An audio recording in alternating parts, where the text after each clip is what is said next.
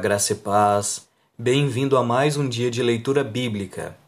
O texto de hoje é o capítulo 14 do Evangelho de João. Os capítulos 13 ao 17 de João formam um bloco de textos com os discursos de despedida de Jesus.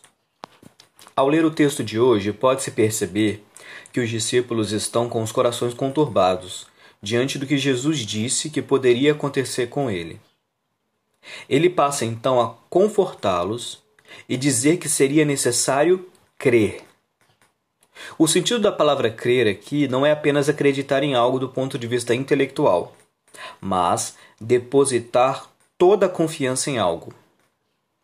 Os discípulos não deveriam ficar com o coração angustiado, mas confiar no Pai e em Cristo. Ele iria para o Pai, e por ele todos os seus discípulos e discípulas poderiam ir ao Pai também, pois Ele é o próprio caminho, a verdade e a vida.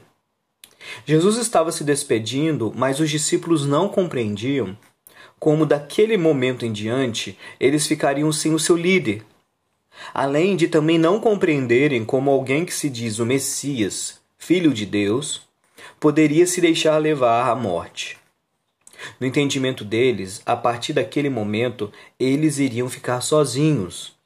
Porém, o Senhor diz para eles que eles não ficariam sós, pois ele mandaria o Espírito Santo para ser consolador.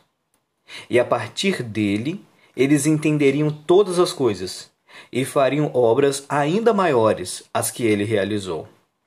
Enfim, Enquanto os corações deles estavam angustiados diante dos eventos que iriam acontecer, Jesus deixa para eles a paz.